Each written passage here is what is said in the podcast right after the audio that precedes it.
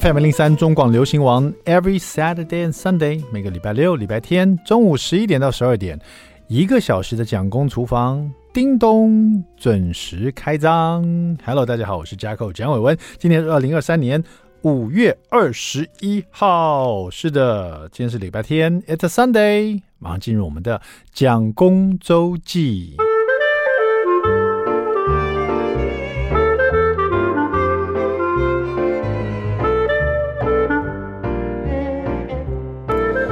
那天我在家里啊，收到这个小朋友小学的通知单，就是说疫情过后再度登场的校园亲子活动，就是他们小学生的跳蚤市场。我觉得他们好幸福哦，因为我以前小学时候都没有什么什么跳蚤市场这种活动。当然呢，美其名跳蚤市场，那你要这样想哦，是呃，就是 Jackson 以前在一年级的时候，现在他四年级了嘛，疫情。搞了三年多嘛，对不对？这三年多学校都不可能办任何活动，因为学校就是怕任何事情带把疫情带入校园嘛，对不对？很很很多时候大家都是在家里上课。那呃，所以说疫情闹了三年，他也从小学一年级变到四年级了。但是 Jackson 在小学一年级的时候，学校就办过一次这种跳蚤市场。那重点是小呃低年级的小朋友，像 Jackson 这种一年级的时候，像弟弟现在一年级。他们其实是不负责跳蚤市场，他们是负责闯关。就他们的教室会打开来，然后老师会安排一些闯很简单的闯关活动，比如说背一首唐诗，那可也是大家一起背了，或者是可能是呃到黑板前面去呃告诉你说，叫你抽一个签，然后上面写说你要买一个六十五块的什么东西这样子，然后。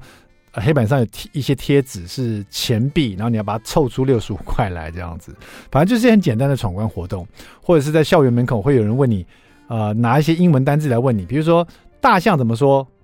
哦，你不知道 elephant 啊？哈，那那猴子怎么说？大部分小朋友都知道 monkey，所以就 monkey 啊，你就答对了，就给你一个礼物这样子。反正就全校开放，然后低年级的小朋友有闯关游戏可以拿奖品，小朋友哈。就是闯关，你送他一个 一张纸，他都很开心。你送他任何东西，他都很开心。小朋友就是这样子。那高年级像四年级、五年级、六年级，他们就会开放他们的教室，然后做跳蚤市场。这点我是真的很赞赏，因为我觉得跳蚤市场真的是很有趣的事情。他们小朋友在学校呃开始通知爸爸妈妈以后，他们就开始，尤其 Jackson 就开始考虑说他要卖什么东西啊。啊，以前在夹娃娃机夹到的娃娃，通通拿出来啊，或者是现在不玩的一些玩具，都拿出来啊，还有什么可以拿去卖？因为既然是跳蚤市场嘛，那那天我还问他，我说：“哎，Jackson 啊，你知不知道为什么要叫跳蚤市场？”那他的回答很明显，就是老师也有，就是呃，在借机教育他们，就是说跳蚤市场什么？因为以前可能有一段时间大家是以物易物嘛，哈，那大家可能从把家里一些旧东西、二手东西拿出来跟大家换。那所谓跳蚤市场，就有很多东西用太久，或是都没有在用，都已经成灰了，或是摆在那边都已经生跳蚤了哈，所以就跳蚤市场是这么来的。他解释得很清楚，然后就感觉说学校真的是会有利用这个机会啊，让小朋友玩得很开心，让高年级同学们呢也可以学到东西，然后再透过这种在家里选东西去跳蚤市场啊、叫卖，呃也。加强同学们的一些向心力啊，或者团结能力啊，还有就是说，呃，对于这种做生意啊、商业行为的一种很初级的认识哦，甚至他们可能要做跳蚤市场，每个班级都会画一些图图案，比如说怎么去吸引，就是低年级小朋友进来，还有一些家长们可以进来看他们在卖什么东西，而且时间到，他们本来都是在教室里面叫卖，时间到，老师会。会请他们到外面去叫卖，就是到走廊去，哎，要不来看我们卖的东西啊？有什么啊？就增强他们呃的一些自信心，还有这种呃，就有小朋友会很害羞嘛。那透过这种机会教育呢，他们就会呃有机会啊展现自己，就是说在不认识的陌生人的面前呢，呃，好像这个在推销东西那种感觉，这种经验也会印象很深刻嘛。那对家长来说呢，我觉得最棒的是。其实他们是利用这个机会，让家长到校园里去，看看小朋友的教室，看看他的求学的环境，然后看看他的求学的这个一些，就是他的他的桌子啊，还有他可能有画过什么壁画，他的柜子有没有整理干净啊？然后小朋友也会很开心，爸爸妈妈来他每天都上学的地方，他们都很兴奋的介绍给我看，说这是他画的东西，这是什么东西？这是他的柜子，他坐哪里？坐旁边是他最好的朋友，坐后面是一个讨厌鬼，什么什么讲一大堆这样子，然后小朋友也很兴奋。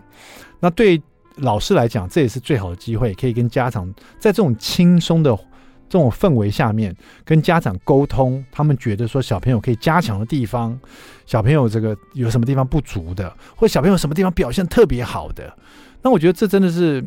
学校或者教育部办的这个，我觉得真的很棒，因为比起以前，我记得以前好像都比较，我的小时候啊，爸妈到学校来都是比较硬邦邦的，就是来啊坐下来到教室里，大家都很安静啊，老师跟家长说小朋友遇到什么状况，哪里该进步，数学考得很烂，回去不就爸就很生气这样子。现在在这么欢乐的那种氛围下面。小小小小朋小朋友很开心，然后家长也放松心情，然后老师也可以在这时候呢，他讲了什么话，因为家长是放松的状态，他就很容易听进去哦。啊，小朋友最近有点调皮了，我应该在加强，或是回去以后在周末的时候应该加强他呃九九乘法表啦，还是在什么，比如说课外读物啊什么的，你就很容易去接受这样子。所以这整场活动办下来，我真的是皆大欢喜。所谓的 win-win 嘛，双赢呐，我觉得是三赢呢，四赢、五赢，大家都赢呐。那大家对这个学校透过这样的活动，大家又有很棒的回忆，然后对学校有更有向心力，然后老师跟家长也也因为普通都见不到嘛，那透过这样的活动也哎见到老师了，老师也见到家长了，彼此那个隔阂又打，不是说只是在 Line 上面传传字而已，你知道，就感觉就很不一样，好。然后跟大家分享，最近又开始疫情过后重办的学校的这个跳蚤市场，真的非常有趣好。稍微休息一下，待会儿马上回到蒋公厨房。I like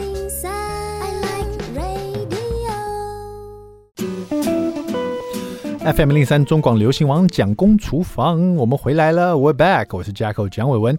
第二段第一个单元，蒋公来说菜。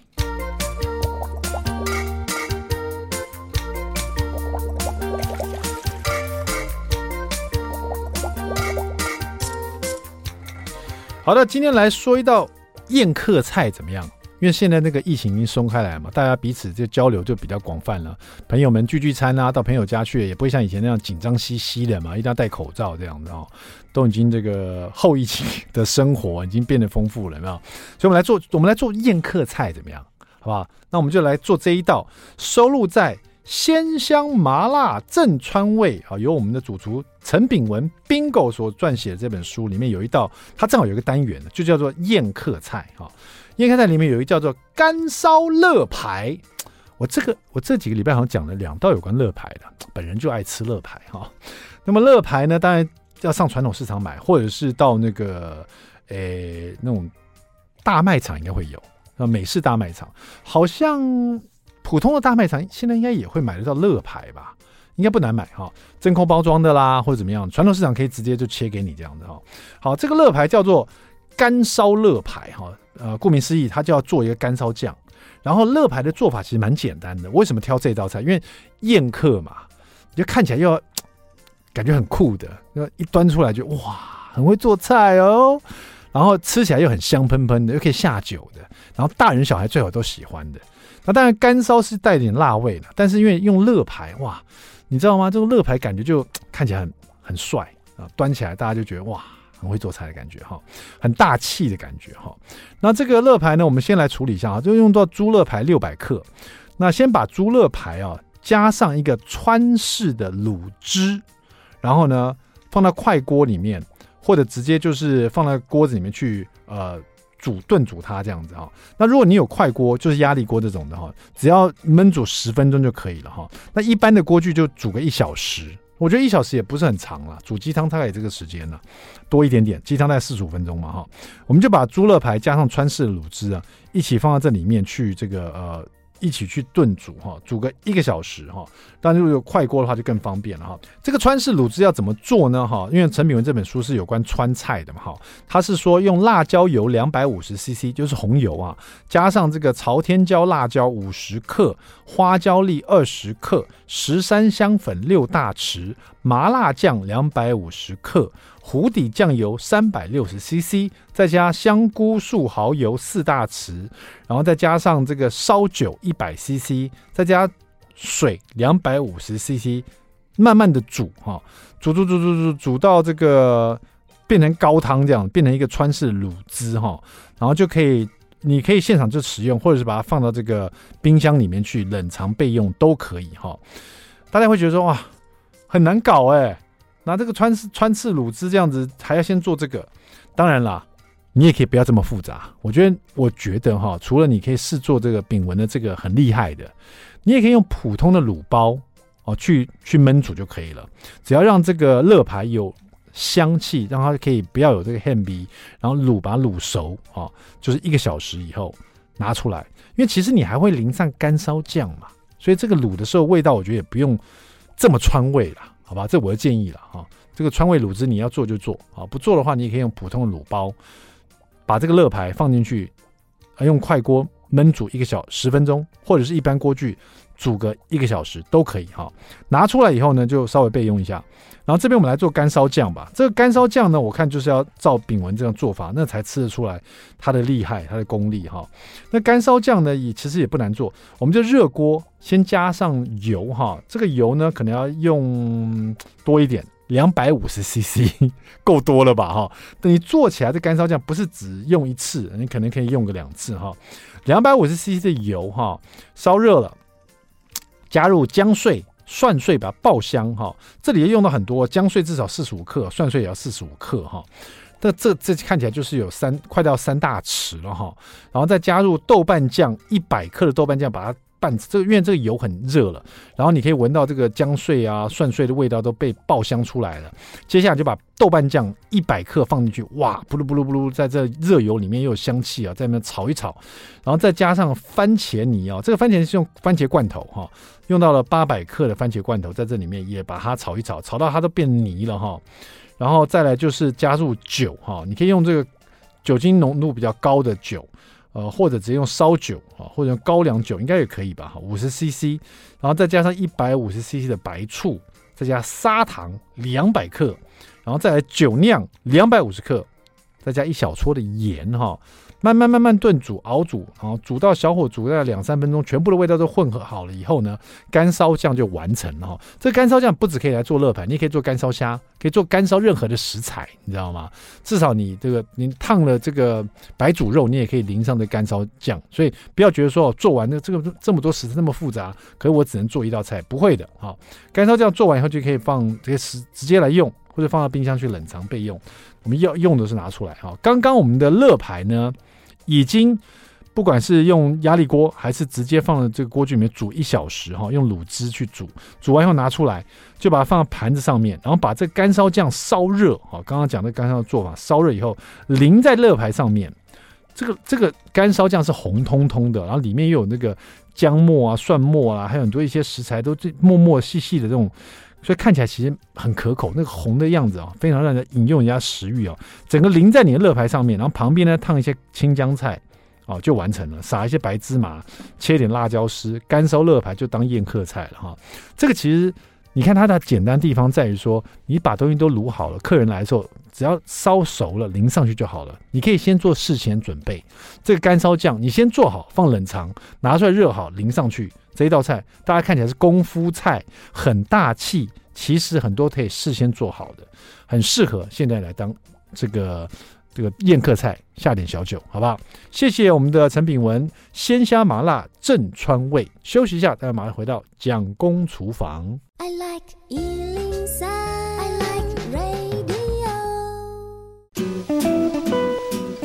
FM 零零三中广流行网蒋公厨房，我们回来了，我是 Jacko 蒋伟文。今天厨房里呢，要回到。嗯，要要回顾我一段这个我不想回顾的日子，这样子 啊，就是在做宝宝餐的时候的日子哈。嗯、其实很多人其实有很多节目会说，哎，Jacko 哥，你可不可以到我们节目来示范一下怎么做宝宝餐？我都拒绝，因为宝宝餐对我来讲就是把东西把它搅碎，然后你给他吃，就毫无厨艺可言的感觉。对当然了，现在也我也访问过很多各式各样的这个，不管是营养师也好，或是妈妈也好，很会做宝宝餐的，就是说他的宝宝餐呢做的看起来连大人都会很想吃，甚至。有一些书也专注在说宝宝跟大人吃，所以说你不要特别再去做一个宝宝要吃的，嗯而是从大人的分量里面怎么去把它做成宝宝可以吃的宝宝餐。没有错。那到底是多大小孩要吃什么样的东西呢？我们今天请到了营养师妈咪哦，孙雨英来到我们现场哈。这一本她的书叫做《营养师妈咪的健康宝宝饮食法》。好，雨英你好。嗨，呃，Jacko 你好，各位听众朋友，大家好，我是森语营养师。嗯，他语音本身就是专业营养师，谢谢。那你的营养师本来一开始做的应该是有自己的营养师门诊嘛？没错。最主最最主要是在专注在什么部分？因为很多营养师现在都做减重嘛，没错。然后三高嘛，对，还有其他什么吗？对，其实我一开始也是关注在减重这个议题，嗯、对，因为其实我自己就是以前也是有乱减肥的经验，是，然后就越减越肥这样子，嗯、然后是学了营养之后才知道我们要怎么。吃，然后才可以说，哎，吃的很健康，然后而且甚至是吃饱了，我们还可以越吃越瘦这样子。对对，所以早期我都是在做减脂啊，这样这一块的。但是因为最近他生了一个宝宝了，没，哎，应该生也有阵子了，宝宝已经 宝宝一岁九个月，快两岁了，没错没错，对。等于专业的营养师在带宝宝的时候太好了，有一只白老鼠了，可以把自己的专业用在自己宝宝身上。没错没错，对，所以我的我把我就是养这只白老鼠的这个经验呐。然后就是把它写成我就是最新出版的这一本书，就是营养师妈咪的健康宝宝饮食法，而且是专注在健康宝宝的饮食法哦。没错，等于说你自己要，因为其实营养师呃也不见得会自己煮东西给小朋友吃嘛哈。你现在这个台湾这么方便，对，有很多宝宝餐，对啊都可以去买得到，没错没错。那营养师自己下厨煮。你本身厨艺怎么样？我本身对厨艺很有兴趣，哦、那好不好吃的话，就可能要看。所以刚好从宝宝开始，对，就从他开始，对不对？对对对，他也不可能退费嘛，对对？他可是其实我第一次下厨煮东西给他吃，就是大家应该都听过，就是十倍粥，嗯、或是传统的那个阿姨呀、啊，或是婆婆妈妈可能会说米糊，是就是大家都是从那个时候开始吃副食品。然后我第一次煮东西给我的这个白老鼠吃的时候，也是煮这个东西。啊、然后我当时啊就觉得。说哦天哪，就是我是营养师，我终于就是要把我的专业发挥到我的这个小孩将我毕生所学 交给我的爱，没错没错，我最爱的对。对啊、然后他就是第一次吃了之后，我本来以为他会就是啊啊啊，就是把整整碗吃光，对，结果没有，他就是吃了一口之后，他整个哎呀把舌头伸出来吐掉。啊那你这样不是很没有成就感吗？对呀，我就玻挫折玻璃心。你会跟他讲说，嗯、你知不知道你妈是营养师？对，我就说你这个不识货的人，别、啊、人看我煮这个食谱是要那个花钱的，花钱的对，花钱要挂号的，对，要刷健保卡的。对，然后我克制化帮你做，你还这样子不赏脸。对，那你也知道那个十倍粥就是一煮是一大锅，它不是一小杯，所以那时候我们家的那个冰库就冷冻了很多那个十倍粥，是吃不完。看样子老公也吃了几次，他老公也吃，然后老公还说：“哦天。”哪我知道为什么他不吃了，啊、因为这太难吃了。啊、十倍粥也可以煮的难吃啊，就是没有味道的白粥啊，啊可能要配一些肉松啊、酱瓜之类的才可以下腹。欸、对，其实对，人家说宝宝的这个餐点啊，随便做一些什么蔬菜泥就好了。没错没错，宝宝也是、嗯、也是美食家的。对，宝宝其实是有味觉的、哦，他是有味觉的，他、嗯、也可以分辨他自己喜欢或不喜欢的东西的。对，对啊，就是如果像 Jack 你有小孩嘛，你就是回想一下小朋友那时候吃苹果泥，可能就是很开心。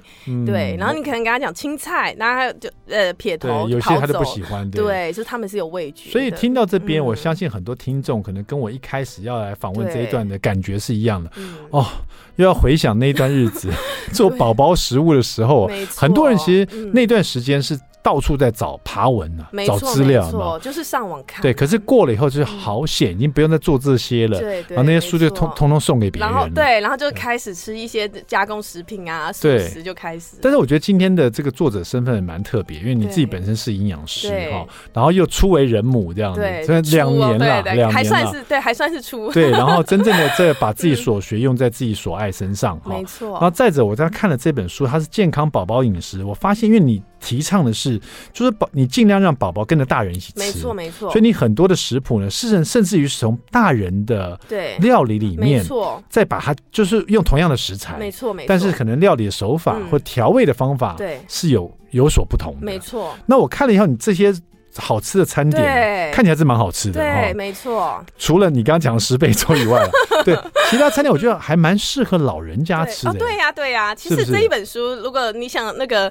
你可以想说养出那种营养师阿阿嬷的健康饮食法也是可以。因为因为其实人活活到老以后，其实就有点像返老还童。没错没错，对不对？我们的牙口开始变不好了，就开始又要吃米糊。对，要吃米糊了，吃比较 喝的，至少比较软一点。对，没错，这是真的。食材都煮软一点，没错没错。然后再来这个老人家，尤其像我爸妈，也不能吃太刺激性的东西。对，你说什么辣的啦、麻辣锅就不可能。对，这个也不能吃太多油炸的。我爸到现在也没有吃过一次咸酥鸡啊，所以他也不知道。不是说他不爱吃辣，也不爱吃油炸，是我爸说他已经不能吃。了解。那两位都已经快八十岁的人，对，他们吃了以后对身体负担太大了，肠胃会不舒服，会睡不着觉，会便秘啊，太多太多问题了。对，所以我爸妈常跟我讲说，哎。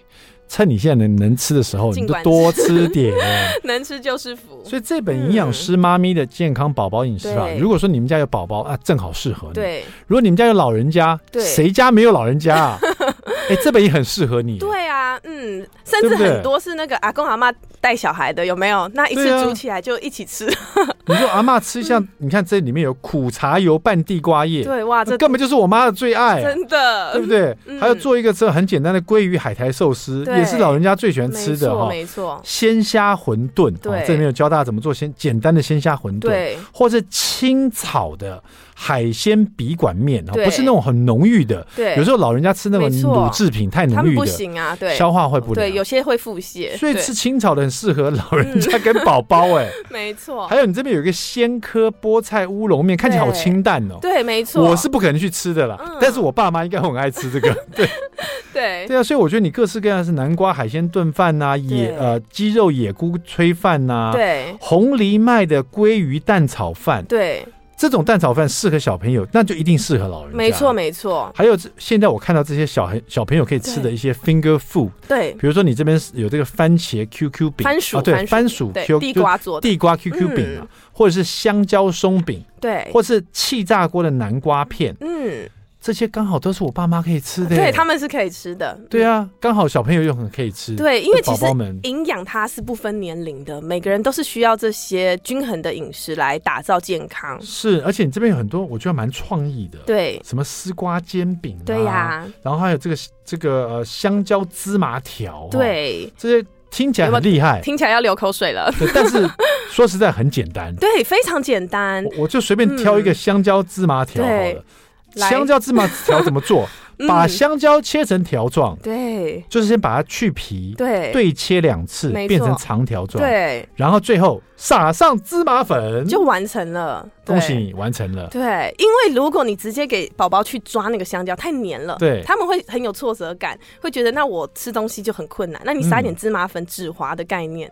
对，这样他们就很简单的这个手指食物就完成了。是，对。那因为甚至说呢，如果今天宝宝吃不完，就像我刚刚讲的十倍粥，其实如果说你煮十倍粥吃不完，就整整锅倒掉丢掉，很浪费。但是刚刚讲的什么红梨炒饭啊、番薯 QQ 饼啊、芝麻香蕉，其实如果小朋友吃不完，那我们就把它吃下去，就不会造成食物的浪费了。对，对我想主要看一下这本书，至少有三分之一哦都是食谱类的，嗯、还有。跟着照片都是你做的，对，都是我自己做的，所以亲亲手示范过，而且他他第一次有挫败过，后来越挫越勇，算是哦，算是越挫越勇。所以这本营养师妈咪的健康宝宝饮食法已经帮你走了很多冤枉路了，对，你知道吗？对，我的白老鼠已经帮大家走过很多冤枉路。孙宇英本人呢，已经这个营养师已经帮你走过冤枉路，你就不用再走冤枉路，你就不用再花学费了，直接看这本书怎么做。但是三分之一食谱，剩下三分之二又是在教大家有关宝宝的什么呢？待会来告诉你哈，别走开，马上回到蒋公厨房。I like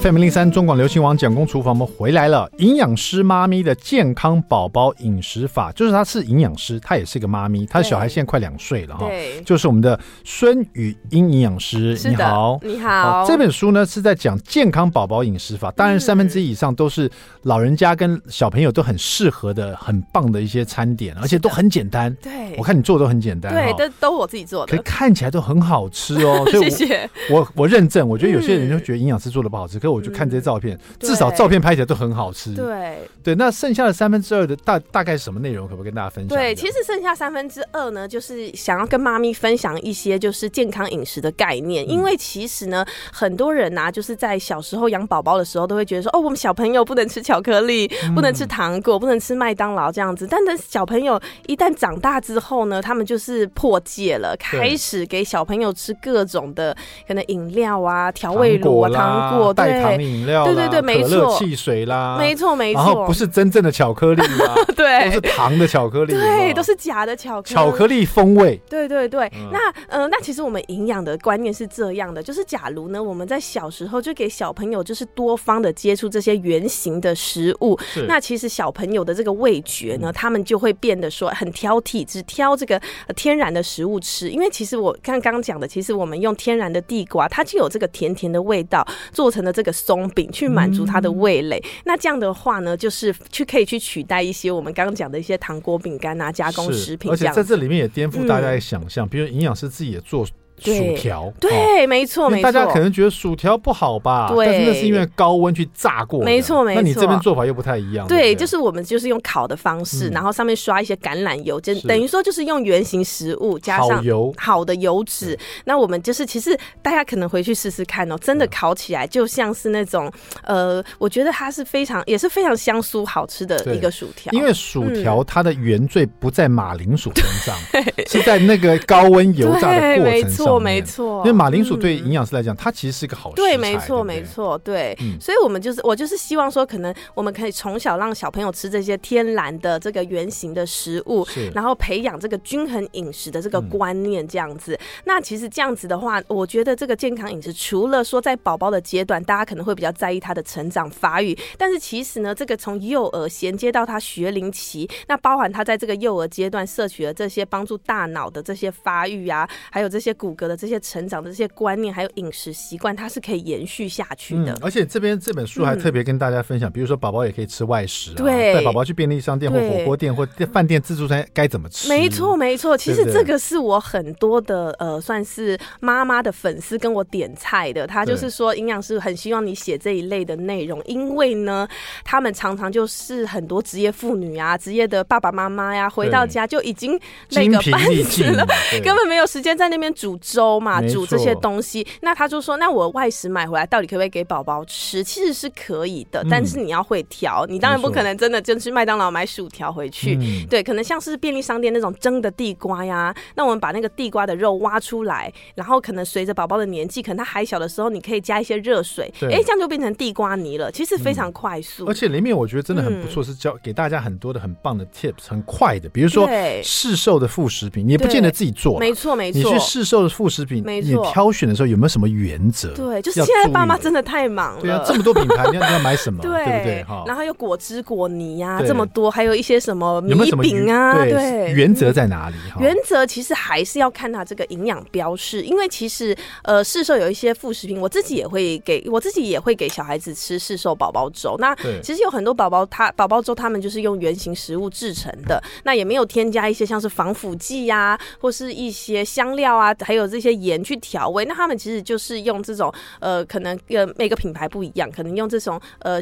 高温的这个呃真空的这个呃除菌的这个方式去保存这个食物的营养，所以其实如果你偶尔出去玩呐、那出去外面聚餐呐、你就不用再辛苦，这先把家里的粥煮好放在保温杯带去。其实你是可以灵活的去运用市售的这些东西，让你的呃育儿生活过得更轻松。对，我发现这本书其实包罗万象了哈。对，从宝宝的饮食到他居家的环境啊，到到这个可能因为你自己也是妈妈，所以说你你这个过程你也走过，这是我切身的。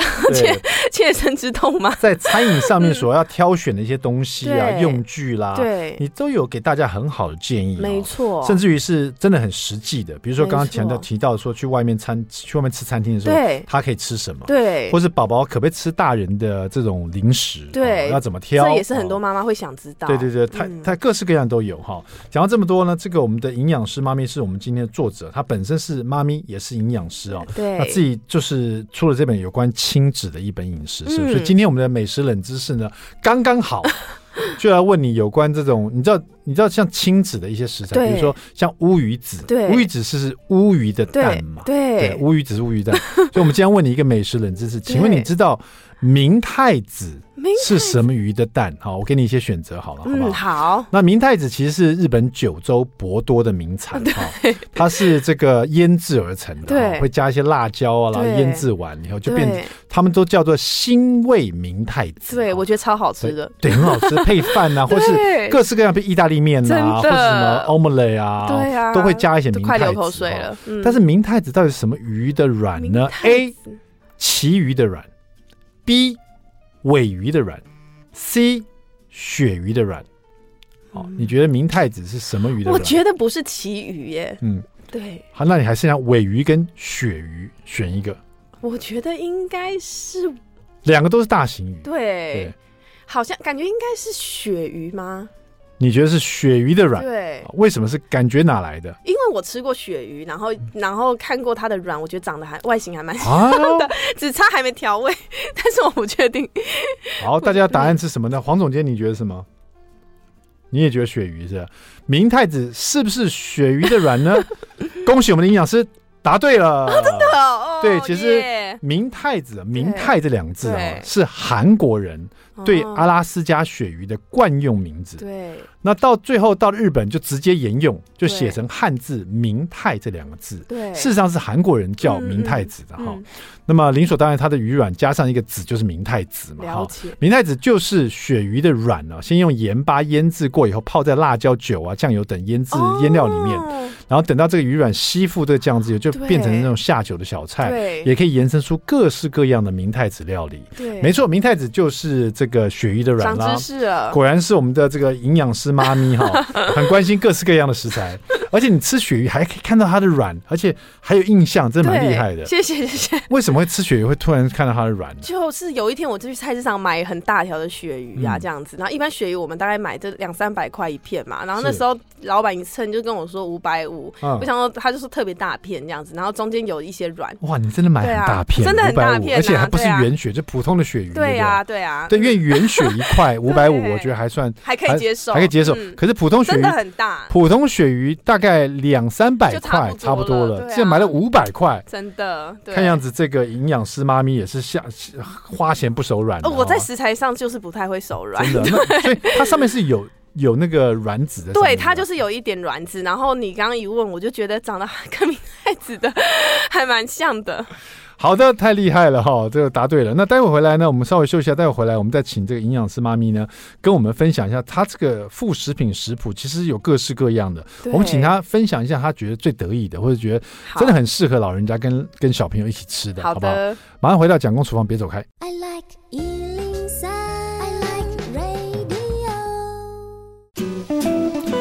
FM 零零三中广流行网蒋公厨房，我们回来了哈。今天我们请到的营养师呢，她也是个妈咪哈。这本书她跟献给大家，天下所有的妈咪，还有家里有这个家有一宝若家有一老如有一宝的这个家庭哈，对，给老人家跟小孩子都可以吃的营养餐，你会从里面挑一道什么？如果说要给小孩跟老人都都都可以吃，也都很喜欢吃的话，那我非常推荐我食谱里面有一道南瓜海鲜炖饭。哦，对，为什么呢？这么多道料理，你挑这一道？呃，因为呢，就是第一个就是说南瓜，其实它对于小朋友来说，它里面有很多的这个贝塔胡萝卜素啊，维生素 A 可以增强抵抗力，然后对眼睛发育也很好。因为现在小朋友都会很长很早就会接触三 C 了，这样子。对，那对于老人来说啊，像是譬如说中有一些长辈有没有？然后他可能就是呃年纪大了，开始那个排尿的问题，是是是，就开始说很频繁，我夜间频尿，尤其是男生。那其实这个一定要多吃南瓜、哦、或是南瓜子这样的东西。嗯、对，那我的这个南瓜海鲜炖饭呢，其实它就是用我里面另外一道，就是我的这个南瓜浓汤，就是完全没有加任何盐呐、啊，然后调味料去做的这个南瓜浓汤。那把它当做这个呃这个酱料，底对，然后我们再加入，就是我们可能现在很多人养生都会吃一些十谷米呀、啊、十六谷米呀、啊，嗯、那把它拿去做的一个炖饭这样子。哦，嗯、听起来就很就就是因为炖饭这样听起来就很好吃，要绵密的感觉。对，没错没错。啊，因为你加石谷米，它有各式各样的口感。对对。加上这个很浓的海那个南瓜，然后又加上海鲜。这里海鲜你会建议什么呢？因为小朋友吃跟老人吃的话，对，其实小朋友跟老人吃的话，我自己是还蛮建议说，在这个我们现在这种细菌病毒比较多的年代，可以选择一些，譬如说像是蛤蜊。对，蛤蜊就是市场一定买得到，没错。但是它的这个锌的含量就很高，它是对于抵抗力是非常好的。所以你会建议大家一个礼拜至少吃个一两次蛤蜊。对对对，没错，就海鲜跟肉交替着吃。OK，好，最后我们请我们营养师妈咪跟大家分享这本书，也是第一本书。对，没错。你希望这个第二本书啊，第二本书了哈。对，那第一本一定跟这个没关系，对，没有关联。这本书你希望带给大家什么？希望最后跟大家分享什么？对，这本书呢，其实我最主要就是带给现代的妈咪，因为我觉得大家就是要上班啊，或者说要工作，那自己都已经本身压力很大，然后又有小朋友之后，就等于说是双重的压力。嗯、那这本书呢，其实我主要就是呃去呃结合了一些现代的妈妈养小孩的一个方式，譬如说怎么样就是煮家里的晚餐一条龙的完成宝宝的副食品。那再还有就是刚刚提到的，我们宝宝要怎么样吃外食，以及可能我们有时候宝宝生病了，我们想要他赶快好，或是宝宝挑食、便秘会遇到的一些疑难杂症，都写在里面给妈妈了。因为我希望说，妈妈看完这本书呢，可以在育儿的路上呢，就是少走一点冤枉路，没错没错，可以更轻松，对，对，然后可以更轻松、更优雅，然后可以更没有压力，多留点时间给自己。嗯、好，谢谢我们的营养师妈咪孙语音，谢谢你，好，谢谢，也希望你小朋友这个健康快乐长大。好，谢谢，好好一定会的。好，下次 下次再欢迎你回到现场，带小孩来、哦，对，有关国中小朋友的营养所知，好不好？马 马上就欢迎你了。好的，谢谢谢谢，蒋公厨房，我们下次再见，拜拜，拜拜。